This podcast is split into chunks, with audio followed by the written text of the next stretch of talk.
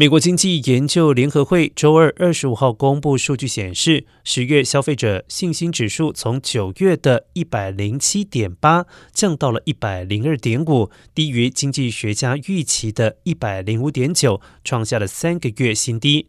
同时，消费者对未来十二个月的通膨预期从今年的六月以来首次上升，反映消费者对通膨日益成长、经济可能步入衰退的前景感到担忧。而消费者信心在先前连续两个月攀升后，在十月回落，凸显出消费者对物价水准高涨、美联储升息让经济步入衰退的担忧日益加剧，让美国民众看到坏经济的前景。